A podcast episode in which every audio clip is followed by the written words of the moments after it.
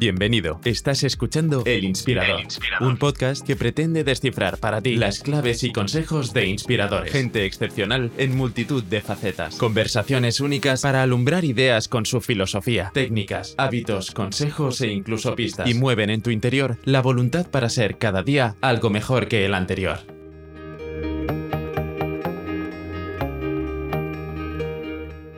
¿Te sientes culpable cuando te gusta una película de masas? ¿Te autoflagelas viendo cine de autor? No te preocupes, nuestro inspirador de hoy, Pedro Ballín, quiere curarte. Mantenemos una maravillosa charla con Pedro, autor del libro Me cago en Godard. ¿Por qué deberías adorar el cine americano y desconfiar del cine de autor si eres culto y progre? Un libro divertidísimo que presenta la hipótesis que honra su título sobre que el cine en Hollywood atonta con intención de adoctrinarnos y que sin embargo las películas europeas de cine de autor, la mayoría de ellas introspectivas y contemplativas, son fruto de un refinamiento de élites fuera de nuestro gusto por el entretenimiento y sociedad actual.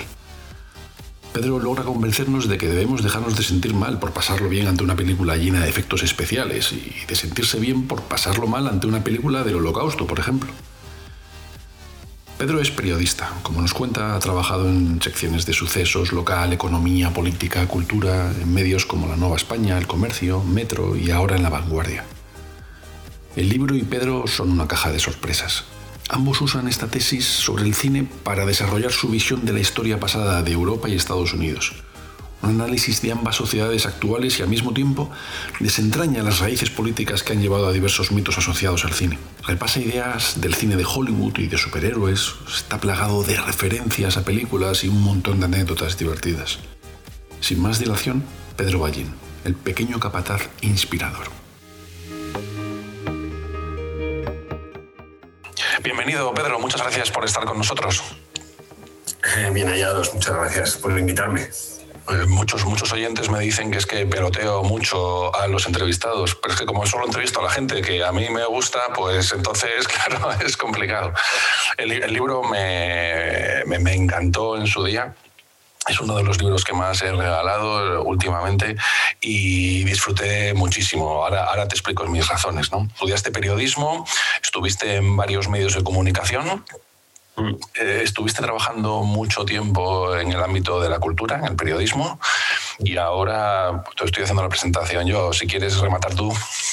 Bueno, eh, en realidad eh, la confesión es que el cine siempre fue la materia que más me gustó. y por esa razón en el periodismo, sobre todo durante los primeros años, de una forma que un poco un poco bisoña, me quise mantener lejos del periodismo cultural y del periodismo cinematográfico, porque yo no, a diferencia de buena parte de los vocacionales de, del periodismo de cine o de la cinefilia, o, yo no, no quiero mirar detrás de la cortina, no me gusta. Eh, Ah, me, molesta más incluso, diría, ahora hay, una cosa que está muy de moda, que es el no, conocer spoilers, es decir, no saber nada del argumento de, lo que vas a ver. Eh, a mí eso, en por ejemplo, no me frustra nada el, el disfrute posterior de una película, perdón, salvo en que sea un que el, que el spoiler afecte gravemente a la, película. Por ejemplo, una película sobre asesinatos, homicidios, un, un puñales por la espalda o, sí o que la resolución modifique por completo eh, la experiencia de lo que has visto, como pasa con el desenlace de los otros el sexto sentido. Eso a mí sí me parece un spoiler que te cuenten cómo termina, ah. pero que te, que te resuman aspectos de la trama de lo que va a ocurrir. porque te afectan al, al, desarrollo del disfruto de la película, claro, efectivamente. Pero que, te, pero que te resuman la trama o te adelanten alguna cosa de lo que va a ocurrir, a mí no me frustra. En cambio, conocer los detalles del rodaje, em, los trucos, eh, para mí eso sí que, sí que necesariamente tiene que ser un placer a posteriori, porque si no soy incapaz de disfrutarlo. Soy poco aficionado a los making of, salvo, salvo, los, que, salvo los pocos que, atañen o que tocan mucho el asunto de la estructura de la, de la historia, de de, cómo se adapta a un texto o cómo, o cómo se, se mm, crean los personajes y, la, y, la, y el plot de la trama. Ya, ya, ya. Cambio, las, las cosas relativas al truco, a, a si llovió el día que ibas a rodar y no pudiste rodar, o no, no- no me resultan nada interesantes. Entonces me mantuve voluntariamente muy lejos de- del periodismo de cine durante yo casi, casi, no, 20 años no, pero, pero 15 años por lo menos. Eh, trabajé primero en Asturias, que es de donde soy, eh, y allí hice mucho periodismo local con especialidad bastante en, en contratación pública y en, y en patrimonio también, en- en- que es un- otra forma de acceso a la cultura. Hice mucha información sobre arqueología y, y luego trabajaba en, trabajé en Internet desde el año 2000, allí ya, ya en Madrid. Eh, me hice por la fuerza, eh, por necesidades laborales, especialista en, en periodismo económico durante casi cinco años. Di un salto de ahí, tenía, tenía ganas de volver al papel y di un salto de ahí al gratuito Metro, que fue uno de los cuatro gratuitos nacionales que llegó a haber en España Sí. Y que fue muy divertido porque eso fue como jugar con un periódico de mentira. Era eh, jugar a ser Ben Bradley, pero en, una, pero un, en un territorio, en un kindergarten, ¿no? En un territorio acotado. Sí, pero sabiendo que llegabas a, a cientos de miles de, de lectores. Sí, en aquella, en aquella época, además, cuando yo llegué, que había una disputa muy fuerte entre Metro y 20 Minutos por la hegemonía en el sector, eh, estábamos, estábamos tirando. 20 Minutos tiraba más de un millón de ejemplares todos los días y nosotros entre 700 y 900 mil. Eh, y a la vez era un trabajo eh, divertido porque podías hacer, dentro de las posibilidades y los medios que tenías, eh, cosas muy locas. Sí. Porque todo era beneficio de inventario, digamos, ¿no? Ese- En ese sentido me refiero a que era como un kindergarten. Si un día equivocabas gravemente la portada porque el enfoque te, te dejaba fuera de la agenda del día, pues, pues no pasaba nada. Yo siempre le decía a, a mi jefa, la directora, hablamos, tampoco se pueden quejar. ¿no? Entonces, fue, muy- chulo aquello. Ya. Y yo había hecho amistad con, con el delegado de la vanguardia en Madrid, con Enrique Juliana, eh, cuando llegó a España en 2004 y en 2007 me ofreció incorporarme a, a la vanguardia. Bien.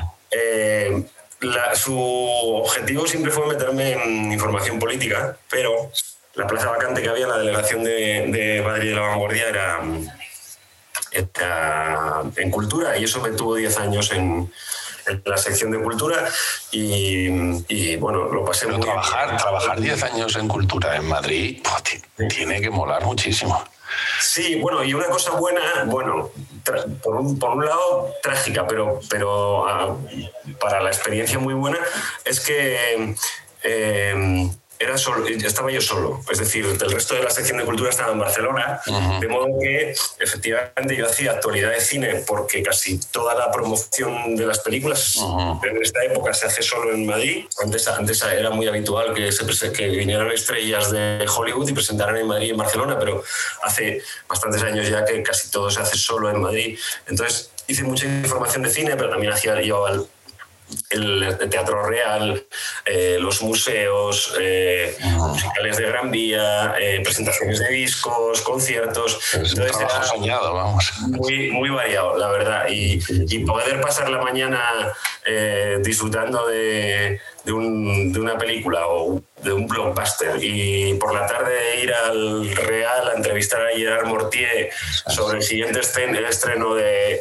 Pues de- la verdad es que eh, no sé, yo siempre he sido muy fan de la no especialización y entonces todo lo que sea eh, combinar cosas que son que entre sí eh, están alejadas es muy estimulante porque luego tú eh, estableces vínculos entre cosas. Hay, hay, no sé cómo decirlo, hay experiencias que te hacen vibrar armónicos de algo que no tiene nada que ver. En parte, el, el tipo de producto, aunque sea una palabra muy denostada, el tipo de producto que yo estoy haciendo en política eh, con, con, digamos, estableciendo relaciones juguetonas entre películas y actualidad política, eh, tiene que ver precisamente con esa experiencia de haber pasado por muchas secciones distintas. De hecho, eh, creo que salvo la sección de deportes he trabajado en todas las secciones convencionales de un periódico, eh, sucesos, tribunales, política local, política autonómica, política estatal, eh, economía, cultura, sociedad.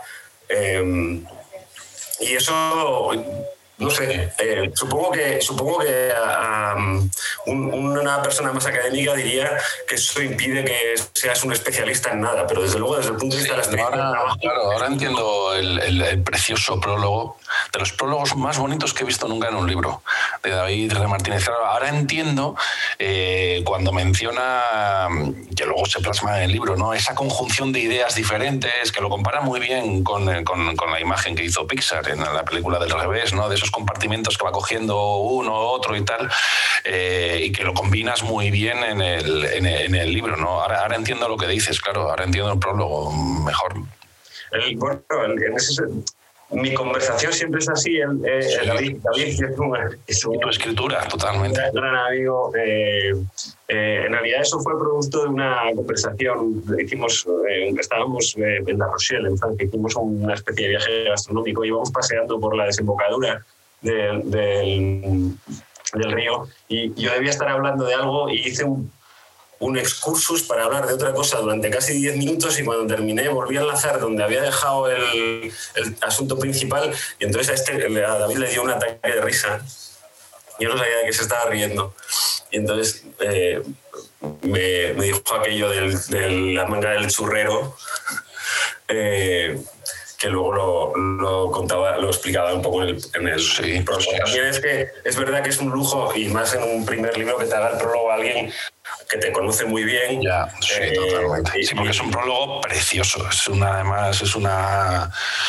Sí, es un amor desde la amistad y demás, pero además crítico y me refiero a la hora de valorar qué tipo de escritura nos vamos a encontrar después en el libro, ¿no? Eh, una escritura, pues eso, derroche mental de ideas, eh, pero conjuntadas entre ellas, que es, es, es lo, lo, mejor que tiene el libro, ¿no? Pero... Bueno, el, desafío era hablar de muchas cosas que no tienen que ver entre sí, eh, pero que todo camine para soportar la tesis que el libro que el libro pretende. Una de las cosas que me esto es casi una militancia personal. Me gusta mucho el ensayo anglosajón.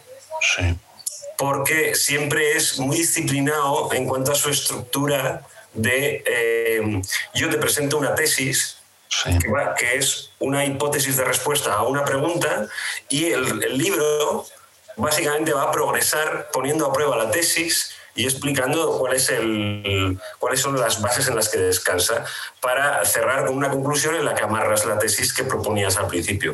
Eh, esto em, mm, en, la Europa mediterránea, incluso en, Francia, es, más raro de ver.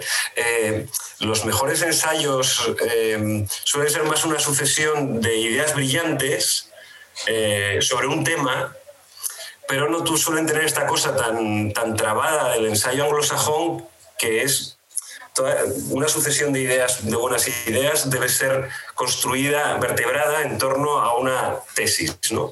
Y en ese sentido, a pesar de que el libro no es nada académico, y de hecho eh, huí todo lo que pude de un tono académico, eh, en el fondo estructuralmente es, yo creo que es terriblemente académico, porque y por lo menos intenté ceñirme todo lo que pude a, esta construcción de una hipótesis.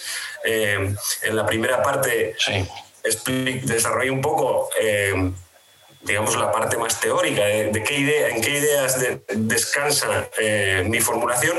En la segunda hago una especie de test práctico, que es como una historia de Hollywood eh, muy sucinta para poner a prueba la tesis y luego hay una conclusión en la que la cierra. En ese sentido, pese a que el libro en su escritura, pues yo creo que es bastante heterodoxo por el tono, eh, en el fondo es eh, pues como muy disciplinado, ¿no? Muy... Sí, tienes, estoy totalmente de acuerdo con, contigo. Sí, sí. Dice en el prólogo David que te gusta que te digan que te has equivocado, los errores o tal, pero en, esto y en casi todo siento, siento decirte que es que estoy de acuerdo contigo. Está muy bien estructurado. Eh, estoy totalmente de acuerdo contigo en cuanto a la diferencia entre el mundo anglosajón eh, en la redacción de ensayos, ¿no? Se ve mucho en los libros de filosofía, de autoayuda, se ve muchísimo. Es verdad que te coges un libro de español, son 12 capítulos, 12 ideas. Te coges un libro. A menudo muy brillantes, ¿eh? Pero. Sí, a menudo brillantes, pero algo inconexas a veces, ¿no? Porque eso es el problema de no establecer una hipótesis y luego desarrollarla. Como bien dices, que se puede desarrollar desde varios puntos de, vista, ¿no? Eh, eh, pero, pero sí. Y, también tienes razón en cuanto a que el libro sí tiene ese aspecto formal y sí tiene esa estructura que pretende no ser se nota cierta humildad, no, no quieres caer nunca en la pedantería, ni, pero el vocabulario es riquísimo. El vocabulario es de los más ricos que me he encontrado yo en un libro de divulgación como este tipo, eh, con palabras. Yo, suelo buscar las palabras que no entiendo y a veces no me pasa. Pues aquí he tenido que parar muchas veces y, es extraño, ¿eh? Digo, joder, pero ¿dónde cojones ha sacado esa palabra? Eh, así es que el vocabulario es, es, es, riquísimo, ¿no? Lo que pasa que, si te digo la verdad, es un libro un poco falso. En cuanto a que si no, no es un libro de cine, no es un libro de películas, eh, ni tampoco un libro en el que plantas una hipótesis. Es un libro que retrata muy bien parte de la historia, parte de la idiosincrasia europea, americana. Eh, es un libro que desarrolla ideas políticas, que generaliza para encontrar eh, pues puntos en común, eh, que de otra forma es imposible.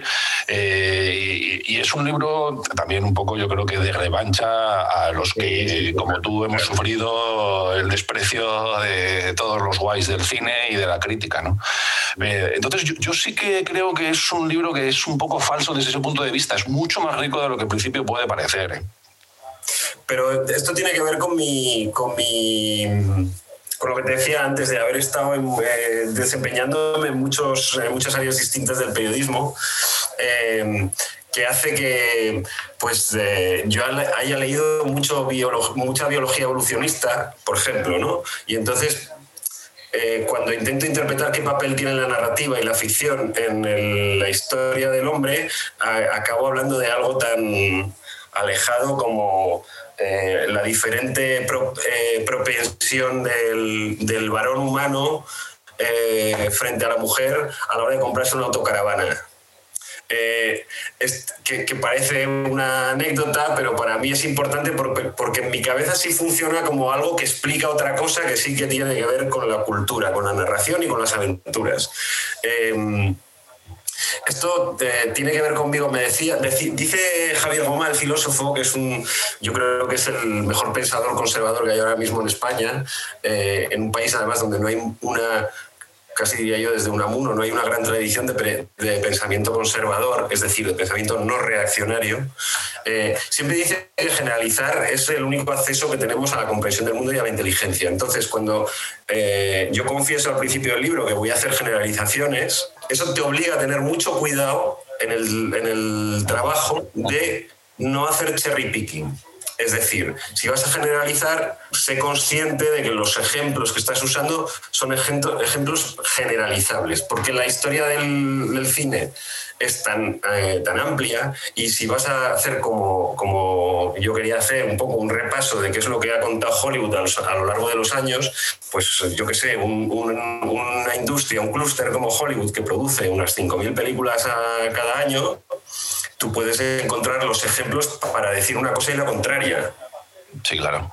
Eh, en eso sí intente ser muy cuidadoso y buscar siempre, en vez de listados largos, que sería la forma académica de hacerlo, incluso, incluso eh, poner, eh, tablas de datos estadísticos, buscar títulos de cada género que sean, primero, muy conocidos para facilitarle al lector un poco seguir el argumento, segundo, porque que sean películas exitosas y conocidas significa que son películas que han, que, han definido los géneros y que han sido las que, las que creaban el discurso principal de, ese género o las, que apoyan el discurso principal de ese género.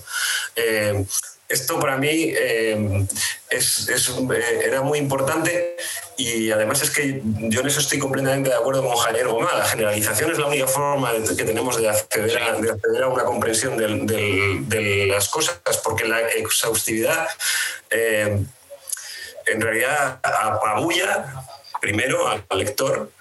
otra, otro de mis empeños, por ejemplo, en no ser académico es que no pongo, no pongo notas. No hay notas al pie ni notas, ni, notas al final del, libro, ¿no? Eh, lo hablé con el editor y dije, mira, yo lo que voy a citar, lo voy a hacer, lo cito. O sea, si yo te tengo que contar que hay un párrafo de tal libro que explica esto, pues el párrafo ahí, la lectura y ya está. No, no una nota al pie con una reseña bibliográfica. No sé, para mí esto, este tipo de cosas sí las trabajé mucho junto con el hecho de porque decías antes que sin ser pedante. Eh, yo casi llevo desde los 13 años el, San Benito de pedante encima, que al principio me molestaba, con el tiempo me hace gracia. Eh, una, una, este libro un poco es hijo de una historia que nos inventamos en Internet en 2002.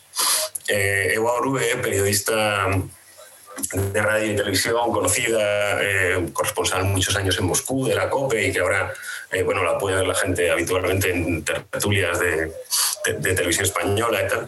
Eva eh, se inventó una cosa que cuando trabajamos juntos que era divertinajes, que era una sección, digamos, como una especie de cuadernillo cultural dentro del, del medio en el que trabajábamos.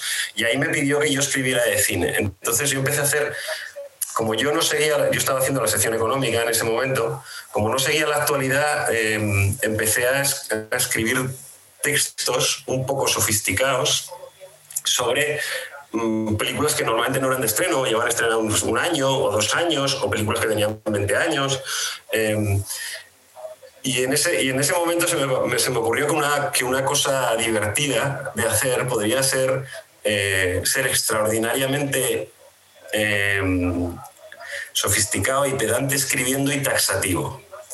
Eh, sentar cátedra todo el rato, ¿no? Eh, entonces creé como una especie de, heterónimo que era yo, pero no era yo, que era un señor muy pomposo hablando, em, muy exagerado en sus, en sus pronunciamientos porque eran todos como muy categoriales, y, pero a la vez muy sincero, es decir, la forma era como es alambicada, exagerada y, y casi una parodia de lo que, de lo que sería un, un cinéfilo eh, callerista, ¿no?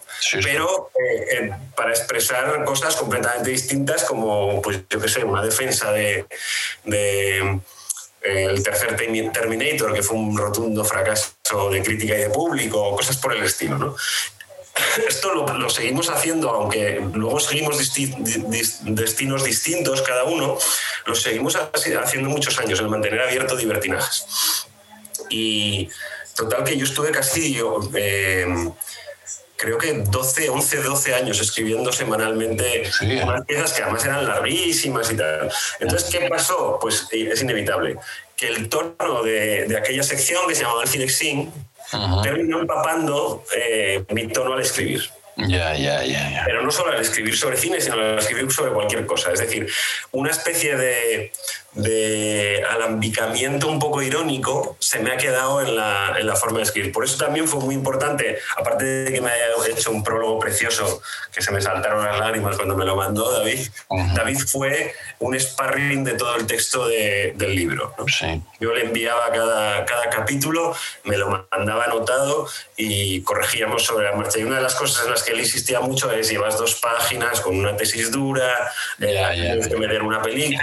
En el libro, no se nota lo que me estás diciendo. Sí, sí, no se nota lo que me estás diciendo. No, no, tiene. Está, muy, está desde ese punto de vista, de mantener un tono eh, divertido y desenfadado y, creo que, que, no hay ningún capítulo muy denso, salvo uno que lo tiene que ser deliberadamente porque es, un, es una...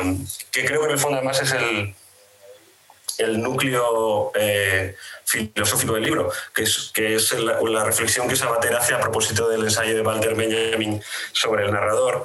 Eh, ese es un capítulo un poco más denso. Bueno, no te. Pero, pero a la vez, pero a la vez eh, yo creo que ese capítulo necesariamente sí, está, está bien explicado, sí, no, no.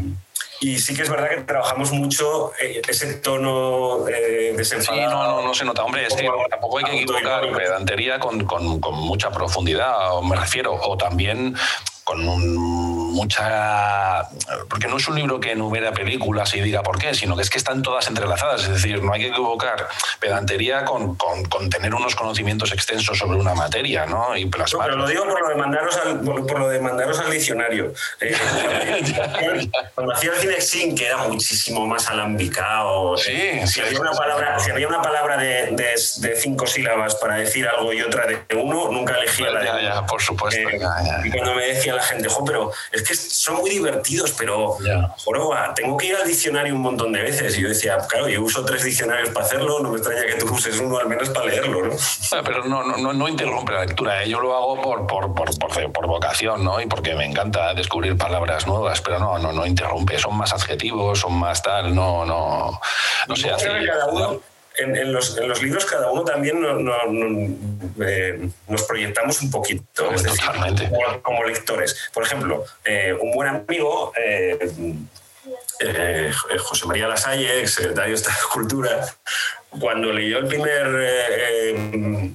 las primeras galeradas, me dijo que sin querer había hecho una historia de Estados Unidos una historia heterodoxa sobre, sobre Estados Unidos como un ensayo de democracia liberal de 250 años.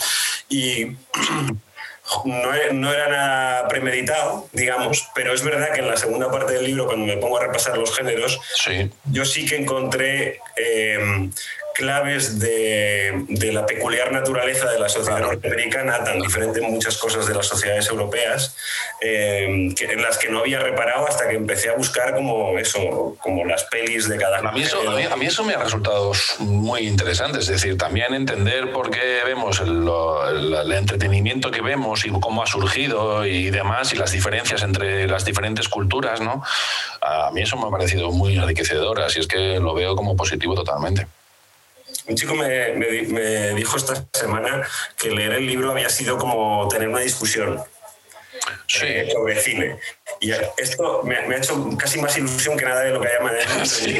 Porque eh, la idea, creo que lo pongo al principio en la introducción, la idea es que el libro sea un, un, motor para que para, para las o sea el, el, libro es producto de muchas sobremesas acaloradas sí y a la vez eh, intenta ser un motor de muchas sobremesas acaloradas y participar de una, de una discusión, ¿no? de una discusión eh, amena, porque, porque creo que, no sé, a los que nos fascina el cine, nos fascina tanto más hablar de él que exponernos a, a la experiencia cinematográfica, ¿no?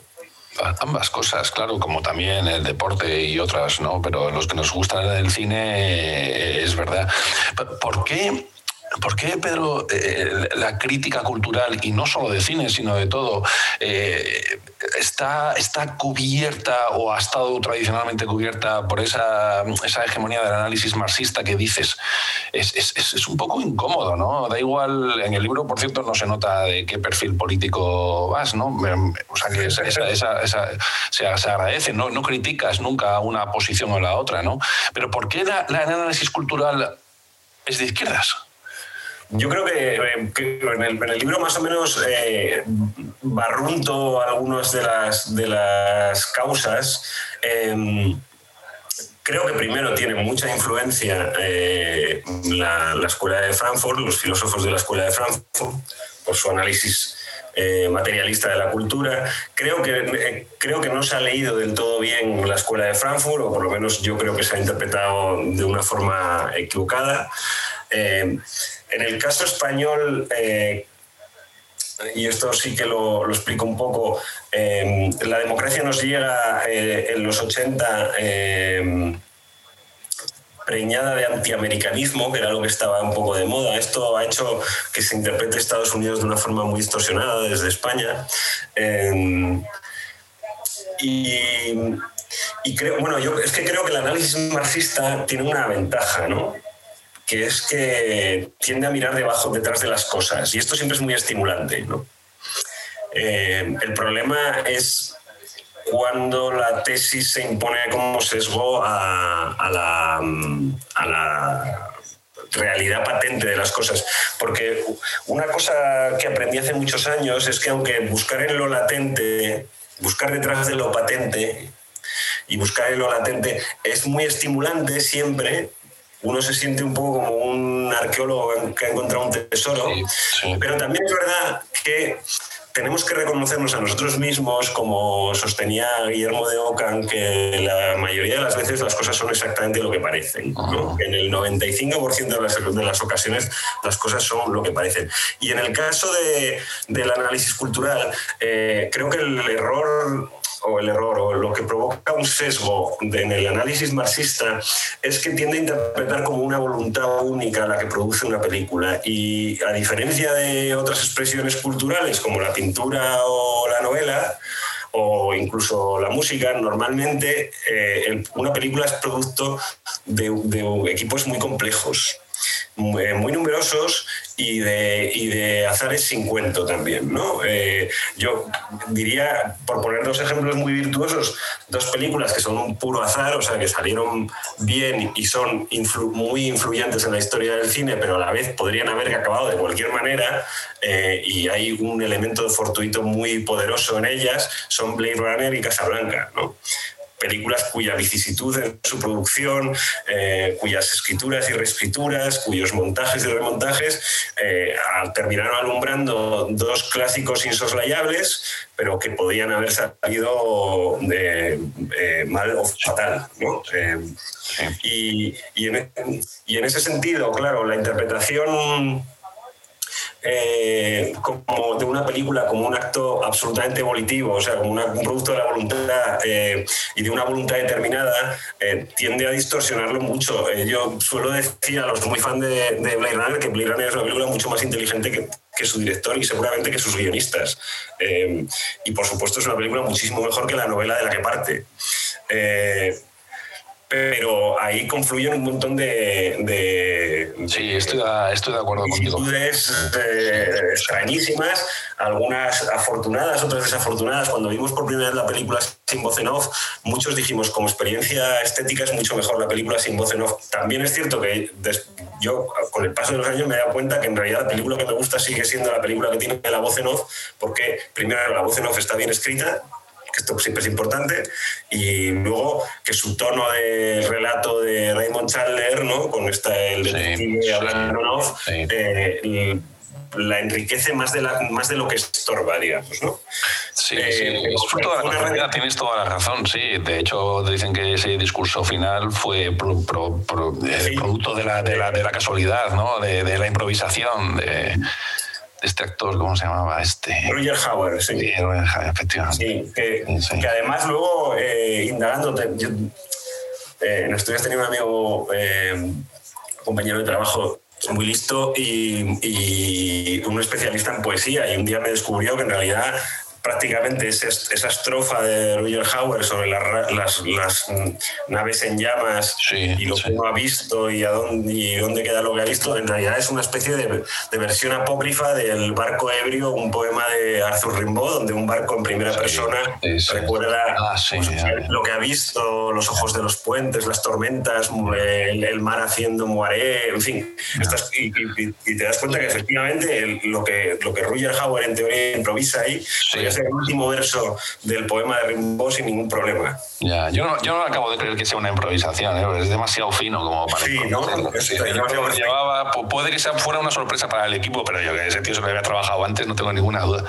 Pero es verdad, hombre, Blade Runner o Casablanca que mencionabas u otras que son frutos de la casualidad, tampoco es eso, porque lo que hacen es generar un, un, un, pensamiento que cada uno desarrolla y que luego pues, los grupos desarrollan y las sociedades desarrollan y por eso pues, esas películas quedan como, como, como con ese halo de mito. ¿no? Y, dicen una cosa, y, dicen una cosa eh, buena que es una de las reivindicaciones que hace el libro. El libro reivindica mucho, aunque esté poco de moda, el sistema de los estudios como un trabajo eh, republicano, ¿no? Eh, de, un, montón de colectivos organizados en unas estructuras jerárquicas eh, flexibles. en ese sentido, frente al cine de autor, que sería una monarquía absolutista, donde la voluntad del señor se impone. ¿no? que Blade Runner y Casablanca al final sean historias felices, pese a la cantidad de, de azares y de decisiones, algunas acertadas y otras equivocadas, que se van que se van eh, produciendo durante, durante el proceso de creación de la película, también habla bien de ese sistema estructural donde productores, guionistas, actores eh, introducen sus propias eh, inquietudes. Eh, claro, claro. La sí, más enriquecedor. como, como, supongo sabes, la voz en off de Blade Runner fue una decisión de los productores porque decían que la película no se entendía, que si no la explicaba alguien no la iba a entender el público. Cuando la vimos sin la voz en off descubrimos que la película entenderse se entiende sin ella. quizás, quizás la entiendes más a tu, a tu forma, ¿no? te quedas con lo que quieres pero sí se entiende, hombre, sí, sí, sí, sí. Pero eh, tienes razón. Una de las cosas que está bien explicado en el libro, y ya acabo, eh, es que eh, a mí no me parece mal, mucha, mucha gente con la que hablo, ¿no? Pero es que esa película pues, lleva con una carga de análisis increíble, han hecho un montón de estudios de mercado para ver qué es lo que la gente quería. ha habido estadísticas, ha habido encuestas, ha habido pruebas. Digo, joder, que eso no, me parece mal. Es que el antiguo trovador, joder, probaba lo que funcionaba o no funcionaba en cada corte, ¿no? Eh, y estudiaba y mejoraba y cambiaba párrafos. Y eliminaba pasajes, Claro, claro, claro. A, mí, a mí no me parece mal que se haga todo ese trabajo previo, aparte de, que es un tema económico, ¿no? Eh, a, mí no, no me parece mal. Que, que es producto de algo que nos va a gustar coño, si es que nos has quitado mucha presión a muchos cuando diciendo, joder, si es que vamos a ver una película por verla, por, por disfrutar un rato, no por convertirnos en eruditos. También es verdad que yo esto recuerdo que cuando iba, cuando estaba haciendo cine, que de vez en cuando iba a, la script de María Guerra, eh, que discutíamos mucho, nos gusta mucho pelearnos a María y a mí. Eh, ella siempre me, de hecho me lo dijo varias veces y yo creo que al final los oyentes de su programa dicen este viene una vez cada mes y encima siempre cuenta la misma tontería. Bueno, a ella le gustaba mucho que lo explicara. Yo siempre he tenido con el cine la relación em, que un bebedor de cerveza tiene con la cerveza y no la relación que un bebedor de vino tiene con el vino y me explico. Em, cuando a ti te gusta la cerveza, te gusta la cerveza y si solo hay una que no te gusta, ya te vale. No, si está fría y pues te tomas eh, la Heineken, aunque sea un poco aguachili, no pasa nada.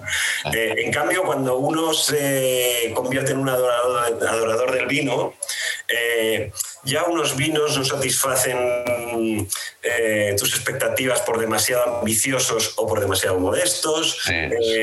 entonces, el cinéfilo suele tener esta segunda relación con el, con el hecho cinematográfico, ¿no? en la que ya su paladar es muy sofisticado, entonces casi ver películas se convierte en un vector de insatisfacción constante porque nada está a la altura de las expectativas que uno despliega. Eh, y en cambio, yo, y esto lo notaba mucho cuando hacía información de cine porque todas las semanas me veía siete películas en los pases de prensa, siete, ocho las que se estrenaran. Y entonces veías cosas eh, pues que, habían, que venían del Festival de Berlín o del de Venecia o Cannes y veías otras cosas que eran pues para un público infantil, muy poco, muy poco, muy poco eh, ambiciosas eh, y caray, yo descubría que disfrutaba de todas ellas. Es decir, luego, luego cuando ya la experiencia cinematográfica culmina y, te, y, sales a la calle y tienes que un poco intelectualizar cuál es tu reacción frente a una película, por qué te enfada o por qué mm, no llega o en qué medida cumple las expectativas que esa propia película genera a sí misma con, eh, con el público al que se dirige, eh, pues puedes intelectualizarlo todo y ser muy fino en el, en el desbroce. Pero a mí el hecho de estar viendo una película, por muy comedia romántica de baratillo que sea, o para mí ya era un hecho, ya era un hecho de placer. Que durante los 10 años que estuve haciendo cine esto no cambiara, porque a mí me daba mucho miedo que esto cambiara. Es decir, que acabara convirtiéndome eh, en un, en paladar fino, digamos, ¿no? Eh, pues eh, me, me hizo muy feliz. O sea, tener la capacidad de de, no hacerme un viejo cascarrabias, digamos, de ir a ver. Yo, creo que fui de las, de las pocas personas, por lo menos en el pase de prensa, que éramos unos cuantos centenares, eh, que disfrutó como si tuviera 12 años cuando vio Indiana Jones y la calavera de cristal, que sin embargo no gustó a nadie. Ya, ya, Bueno, entre otras cosas porque nos pasa mucho con el cine, que uno no se da cuenta que lo que ha envejecido es uno como espectador y no, y no el producto en sí. Eh, eh, o que te puede gustar más o menos, pero salvo que sea una mala película que digas, joder, vaya mierda que he visto, joder, disfrútalo. Sí, sí, sí, sí, es que es Vamos, yo te, estoy contigo la analogía de la cerveza, muy malo. Soy mucho de llorar en el cine. Eh, ah, sí, ¿eh? La película con la que más he llorado en mi vida es una película mala como un dolor. Ya, ya. Y no, yo no lloraba porque era mala la película, yo estaba absolutamente emocionado. Es una película de, de, creo que es de Lars Armstrong, me parece, de, de, se llama Hachiko siempre a tu lado. Sí. Es la historia de un perro con Richard Gere que es la historia, bueno, que se basa en una historia real que ocurrió en Japón, de un perro que murió su dueño y iba, siguió yendo años y años a la, a la estación de tren a esperarle al volver del trabajo. Bueno, la película, eh, la, película americana, eh, porque hay una película previa japonesa, quiero recordar, eh, no puede ser más eh, previsible en todos sus truquitos eh, sentimentales, cuando tú ya, ya sabes cuándo va a entrar el piano y cuándo va a haber un plano, digamos, poético o supuestamente poético. O sea, es una película llena de trampas y trucos que, que, son perfectamente visibles. ¿no? Bueno, me pegué una llorada de una hora, salí de allí con, con los ojos, porque cuando tú lloras en un eh, si es al final de la película el desenlace, pues nada, se te quitan las lagrimitas, sales ahí, no se entera nadie. Pero si te tiras 45, 50 minutos llorando, tienes los ojos pintados. Además, fíjate cómo fue la cosa. Eh, era, la película distribuida de Universal. Y Universal en Madrid eh, tiene una sala de prensa en la torre, en Torre Europa, al frente del Santiago Bernabéu, en la planta 11 que es una sala como para 25 o 30 personas, lo que se hace es organizar muchos pases seguidos para que todos los periodistas puedan ver una peli. ¿no? Entonces era como julio-agosto, era verano, no había mucha gente en la sala, debíamos ser 15 o 20. Entonces yo que ya me había dado cuenta que llevaba demasiado rato llorando, que iba en manga corta porque era verano y llevaba una camiseta clara, eh, me, me, toqué y me di cuenta que tenía dos arroyos de llorar en la camiseta. y dije, hostia, ¿quién sabe de aquí ahora? Con esta gente aquí alrededor, esta pinta de plañidra. Eh, y entonces empecé a pensar, porque claro, en una sala de cine, que haces los pasos se hacen en una sala de cine, tú puedes salir y, te vas. Pero ahí no, porque tienes que ir al ascensor, ¿sabes? Tienes que, pasar por la oficina universal, irte de, ya, que está en la, recepción y irte al ascensor. Se me ha caído la Coca-Cola. Entonces empecé a pensar, eh, cuando ya se estaba acabando, digo, ¿qué hago? Al primer crédito salgo corriendo antes de que vaya nadie al ascensor y así me voy el primero. Eh, o como muchos de nosotros nos pasaba cuando había estos pases, tienes otro pase en otro sitio media hora después o tres cuartos de hora después, a veces, muchas veces sales corriendo, no puedes esperar al fin de los créditos y tal, ¿no? Entonces eh, me quedé parado un poco a ver si se iba la gente y no se movía nadie. Y entonces esperé como un minuto y no se movía nadie. Y, dije, pues me tengo que ir, joder. Y total me piro, vale, me piro y justo cuando llego al ascensor oigo unos pasos detrás de mí y venía Jerónimo de la COPE por detrás, eh, yo mirando de frente a la puerta del ascensor me dar la vuelta y, y el hombre me dice, ¿qué te ha parecido? y solo hacerte a decir, yo es que tengo perro.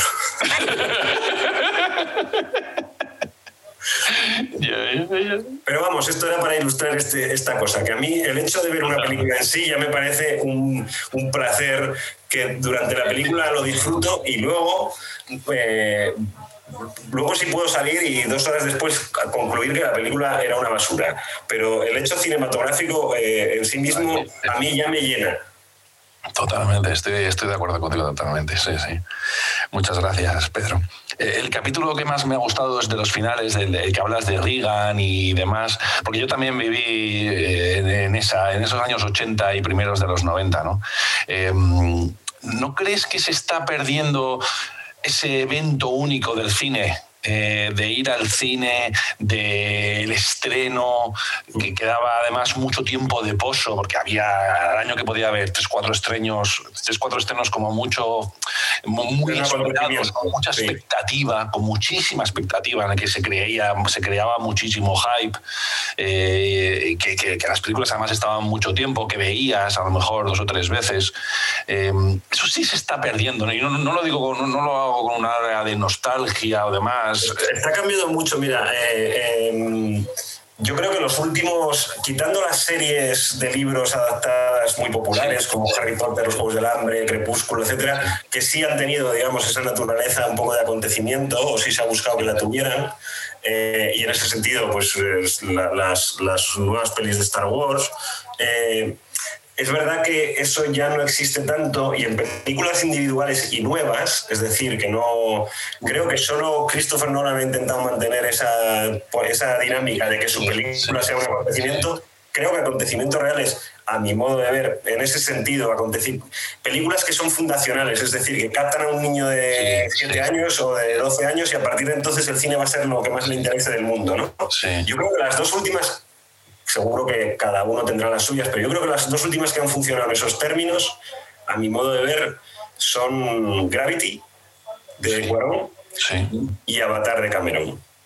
Creo que lo de Avatar además es que es un evento como, como no ha habido en, 30 años. Yo creo que desde el estreno primero de Star Wars no se producía algo así. Eh, hay una, un hecho que solemos pasar por alto y es que la promoción de una película hace que una película funcione el primer fin de semana y con mucha suerte el segundo. A partir del segundo fin de semana, si la película no está funcionando para el público, da igual cuánto gastes en promoción. Eh, por, eso los, por eso los productores que gastan mucho dinero en una película estrenan en muchas salas porque se trata de recuperar el dinero en la primera o la segunda semana porque si no, la película se puede estrellar. ¿no? Eh, la vida de una película después de esa tercera semana, digamos, tiene que ver ya solo con la película y con lo que la película esté gustando al público y con lo que el público la esté recomendando o queriendo volver a ver. Que una película como Avatar estuviera en cartel como líder de taquilla creo recordar que prácticamente 20 semanas seguidas, y recuerdo que un año tiene 52 semanas, es, un acontecimiento. semanas me parecen, sí, sí. Sí, creo que llegó hasta julio como líder de, la taquilla. Eh, probablemente es el último en Navidad. Sí, probablemente es el último evento. Gravity tiene, Gravity tiene una no, demasiado amplia para, además, a, acoger a un público más joven, ¿no? Sí. Eh, también, también eh, en los años estos haciendo entrevistas y una de las cosas que se quejaban más, eh, sobre todo a partir de 2005-2006, por ejemplo, los directores, tanto los españoles como los norteamericanos, era que se... Eh, que había pequeñas películas pequeñas y baratas y películas gigantes y que se estaba perdiendo la clase media del cine, ¿no? Las películas de presupuestos medios que más que, funcionan bien en taquilla, que son para un público más adulto o, joven adulto. Em, y, que el ejemplo muy claro son los años 90. Los años 90 las grandes películas son películas que no tienen unos presupuestos desorbitados. Estoy pensando en Pretty Woman, Solo en Casa, La mano que mece la cuna, eh, El Truman, en fin. Eh, es una década donde hay mucha película de, tamaño medio, que en el Hollywood estamos hablando básicamente de unos 20 millones de dólares o 40. Y en, sí, esas comedias románticas de... Y, sí, y en, español estaríamos hablando de presupuestos entre, entre 2 y 6 millones de euros. No, pero eso con el cambio de paradigma de las, de las, de las plataformas online sí se puede recuperar. ¿eh? De hecho, es lo que está pasando. Eh, las películas que van a tener problemas para recuperar la inversión y a lo mejor vivimos una época en la que desaparecen un poco son los grandes eh, son los Marvel sí. o sea este tipo de este tipo de producto ¿por qué? porque el, progresivo abandono de las salas en parte por la competencia de las plataformas pero acelerado por el fenómeno de la pandemia eh, eh, impide que tú puedas hacer eso que hablábamos antes de recuperar la inversión muy rápido. Sí. eh, porque no tiene suficientes pantallas, porque no hay suficiente público para... Entonces, de repente, hacer una película como... Sí, que te cueste 600 millones de euros es, Claro, es, es jugarse la vida. En, en cambio, si uno se fija en qué tipo de películas están haciendo los directores para las plataformas eh, HBO, Netflix. Prime Video, etcétera, se parece mucho a eso que parecía que iba a desaparecer, que era la clase media. Efectivamente. O sea, eh, lo, último de, lo último de Fincher, Mank, o lo último de Soderbergh, eh, eh, ¿cómo se titula? Habla, eh,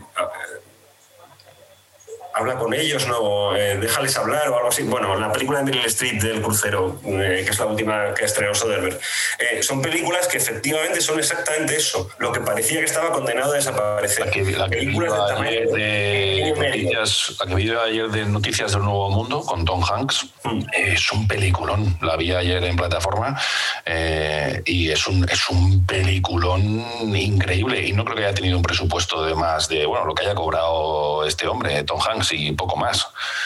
Eh, No sé, es, es- es curioso porque el otro día estaba escuchando a, a Emilio Domenech, gananísimo, entrevistar a Elena Neira, que es una en su Twitch, que Elena Neira seguramente sea una de las mayores especialistas, si no la mayor en España, en plataformas, en, en la, Sí. en toda la parte empresarial y de funcionamiento Sí. estructural de este.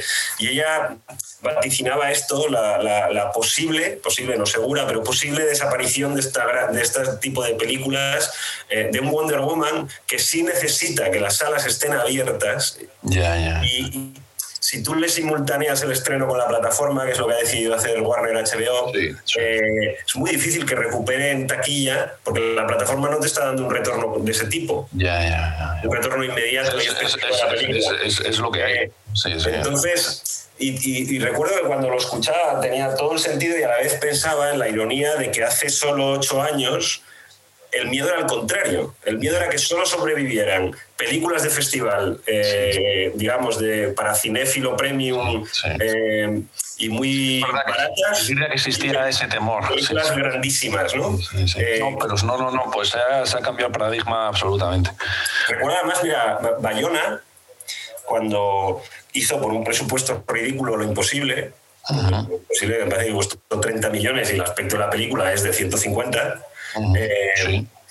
Una de las cosas que, que- que hablábamos con él en, en Donosti, donde la presentó, es que eh, para un director como, como él solo, podía, solo valía rodar en inglés. ¿Por qué? Porque el tamaño del mercado español no te permite recuperar la inversión de una película de 30 millones de, de- Está claro. de- de euros. Eh, para que la gente se haga una idea, las películas más taquilleras que pegan un bombazo, con la excepción de ocho apellidos vascos, que creo que hizo casi 80 millones de euros en la taquilla en España, pero una película que sea un, un bombazo en sentido más convencional, no tan, no tan extraordinario, pues son las de, las de Torrente. Las de Torrente son películas que retornan entre 12 y 22 millones de, de euros. Entonces, claro, es una película que necesariamente no puede costar más de 5 o 6 millones. Entonces, ahí también tiene mucho que ver el tamaño del, del mercado. ¿no? Y por eso. Eso también se ha ampliado de una forma natural, porque las plataformas pueden traducir y, y- y llevarlo a cualquier lado. eh, Entonces también se ha cambiado mucho eso. ¿no? Eso es una novedad, porque fíjate, las grandes mayors. eh, todas tienen oficina en todos los Sí. países, ¿no? Eh, Universal, Fox, eh, eh, Warner, Sony Pictures, tienen, todas tienen su delegación en España desde hace muchos años. Sin embargo, han estado muy poco implicadas eh, en, producir en el país de destino. Siempre han funcionado más bien simplemente como distribuidoras de un producto venido de Hollywood. Es verdad que hay, hay excepciones. ¿eh? Universal ha producido a varios directores españoles, en fin. Pero bueno, en general han sido básicamente plataformas de distribución. Eh, creo que es una novedad que debemos celebrar. que las plataformas hayan decidido competir en los mercados locales convirtiéndose en productoras. O sea, Totalmente. creo que esto para, para el audiovisual y más en un momento de tanta incertidumbre como el presente, con, con el destino de las salas un poco en el aire, eh, creo, que, creo que es un- un- una buena noticia, que siempre parece que estamos hablando de malas noticias, Cambio, que, sí, sí, sí. que han decidido invertir y además con el añadido de que no solo invierten en el mercado local, eh, para el mercado local, sino que invierten en el mercado local y luego los productos que les gustan eh, los distribuyen en todas, sus, en todas las regiones. ¿no? Esto parece que es un, un- por decir que también ocurren cosas buenas. Sí, por supuesto. Una, cosa, una novedad que, que, no conocíamos, o sea, que no, no era así antes en la Sí, sí, puede fomentar nuevos creadores o, los, los, o los, actuales, ¿no? Sí, sí, como Alex de la Iglesia con su última serie y muchas otras películas, totalmente. Puede ser mm, muy positivo. Ha sido un auténtico placer.